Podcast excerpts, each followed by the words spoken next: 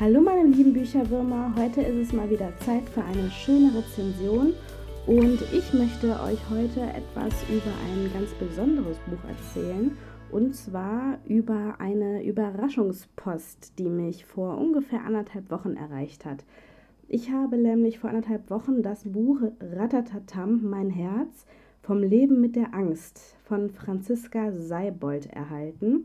Das Buch ist in Kiwi Verlag erschienen und ist ein ganz besonderes Buch, denn es handelt sich hier um das Thema Angststörung. Die Autorin Franziska Seibold ist ähm, 1984 geboren, arbeitet und schreibt in Berlin und sie ist äh, Autorin und Redakteurin bei der Taz und unter anderem hat sie auch eine Kolumne, die Psycho heißt. Und sie beschäftigt sich dort mit psychischen Erkrankungen. Und das Besondere an diesem Buch ist, wie gesagt, dass sie sich hier mit ihrer eigenen psychischen Erkrankung beschäftigt. Und zwar mit ihrer Angststörung, wie ja auch der Titel vom Leben mit der Angst ähm, schon sagt. Und ich fand es ganz interessant, das Buch zu lesen, weil oft hat man ja verschiedene Sachbücher über ähm, psychische Störungen oder auch Angststörungen. Und hier ist es wirklich so, dass es eher eine Erzählung ist. Also es ist kein typisches Sachbuch. Also es ist kein typisches Sachbuch, es ist wirklich eine Erzählung ähm, von ihren Erlebnissen und ihrem Leben mit der Angststörung. Und ja, am besten lese ich euch erstmal den Klappentext vor. An guten Tagen wache ich auf und bin eine Schildkröte. Dann spaziere ich, bepanzert bis an die Zähne durch die Straßen, Tunnelblick an und los. An schlechten Tagen wache ich auf und bin ein Sieb. Geräusche, Gerüche, Farben plätschern durch mich hindurch wie Nudelwasser. Ihre Stärke bleibt an mir kleben und es hinterlässt einen Film, der auch unter der Dusche nicht abgeht. Ich taumele durch den Tag, immer auf der Suche nach etwas, woran ich mich festhalten kann. Der Klappentext gibt schon mal einen super Einblick in die Art, wie ähm, Franziska ihr Buch schreibt. Und zwar ist es so, dass sie wirklich sehr echt, sehr echte Gefühle benutzt. Also sie beschreibt viele verschiedene Alltagssituationen, unter anderem zum Beispiel Bahnfahren, Meetings, Präsentationen, aber auch einfache Gespräche mit Freunden oder Partner und wie sich die Angst ähm, bei ihr in den Situationen verhält. Besonders finde ich in dem Buch auch, dass sie die Angst nicht als ähm, diffuses Gefühl beschreibt oder als ähm, Zustand, sondern bei ihr scheint es mehr wie so eine zweite Person zu sein. Also es ist wirklich so, dass die Angst hier eine äh, Figur ist, mit der sich Franziska auch unterhält.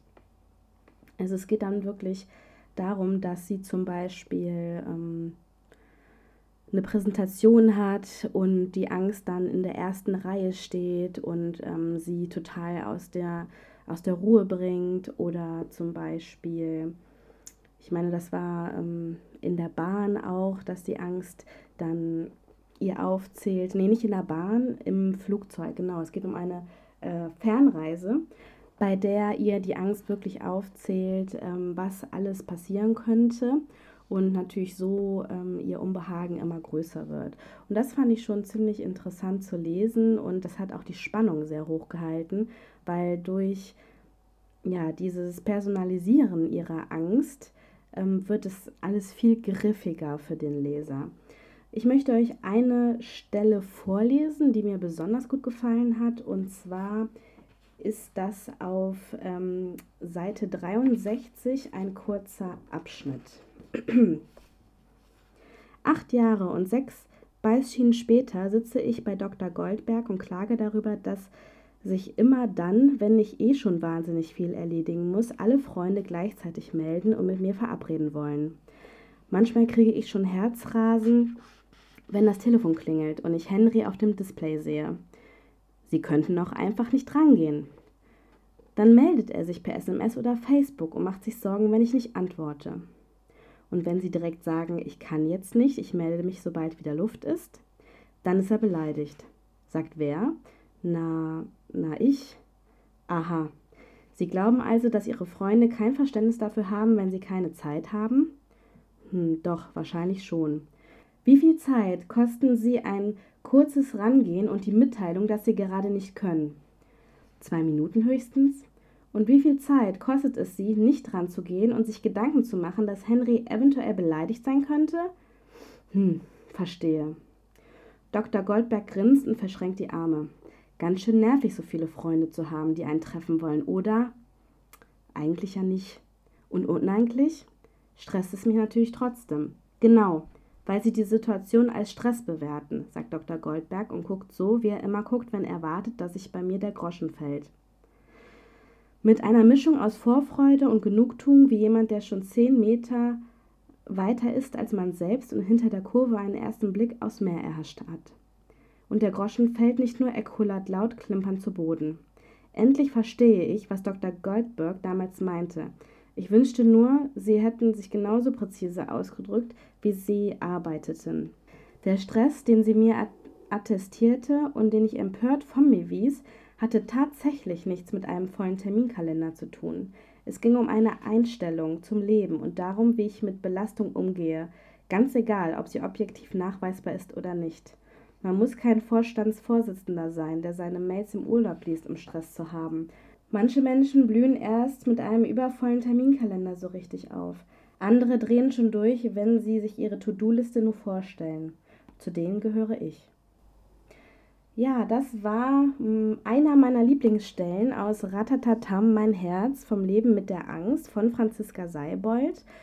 Und warum mir die Stelle so gut gefallen hat, ist eigentlich ganz einfach. Ich glaube, jeder war schon mal in der Situation, dass er äh, Nachrichten gecheckt hat, privat oder ähm, sei es E-Mail-Programm, WhatsApp, SMS oder ähm, nicht angenommene Anrufe und sich einfach gestresst gefühlt hat, weil es ihm zu viel war in der Situation, in der er sich gerade befunden hat.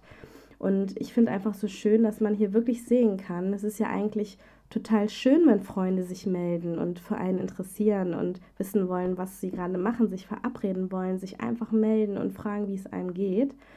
Und das dann aber hier als Stress zu interpretieren, ähm, ist natürlich eigentlich ganz schön verrückt. Deswegen finde ich das Buch wirklich super interessant, weil es immer wieder Stellen gibt, wo ich mich selber ähm, ja, wiedergefunden habe, auch wenn ich jetzt nicht an einer An Angststörung leide, aber trotzdem einfach Gedanken entdeckt habe, die man für sich mitnehmen kann. Es ist einfach ein Buch, was einem wirklich zeigt, wie Leben mit der Angst ist, was das für die Menschen bedeutet. Ähm, es wird auch über Therapie gesprochen, wie die Therapie teilweise vonstatten geht. Und dadurch bekommt man natürlich auch Gedanken, die einen ähm, länger beschäftigen, die man mit nach Hause nimmt, beziehungsweise ähm, dann noch, wenn man das Buch zugeschlagen hat, weiterdenkt. Und ja, ich muss sagen, mir hat das tierisch gut gefallen. Das war auf jeden Fall mein Januar-Highlights diesen Monat. Und ich kann es nur mit 5 von 5 Sternen bewerten, weil es wirklich richtig, richtig toll war. Ja, ich setze euch gleich noch den Link zu dem Buch wieder in die Show Notes und auch natürlich den Link zu meiner Rezension, die ihr dann ähm, eigentlich zeitgleich auch auf meinem Blog www.zeilenfuchs.com finden werdet. Wenn euch meine Rezension gefallen hat, dann folgt mir doch hier bei iTunes oder bei SoundCloud und lasst mir auch gerne eine Bewertung oder einen Kommentar da. Ich freue mich, dass ihr mir zugehört habt und sage bis zum nächsten Mal und eine schöne Woche.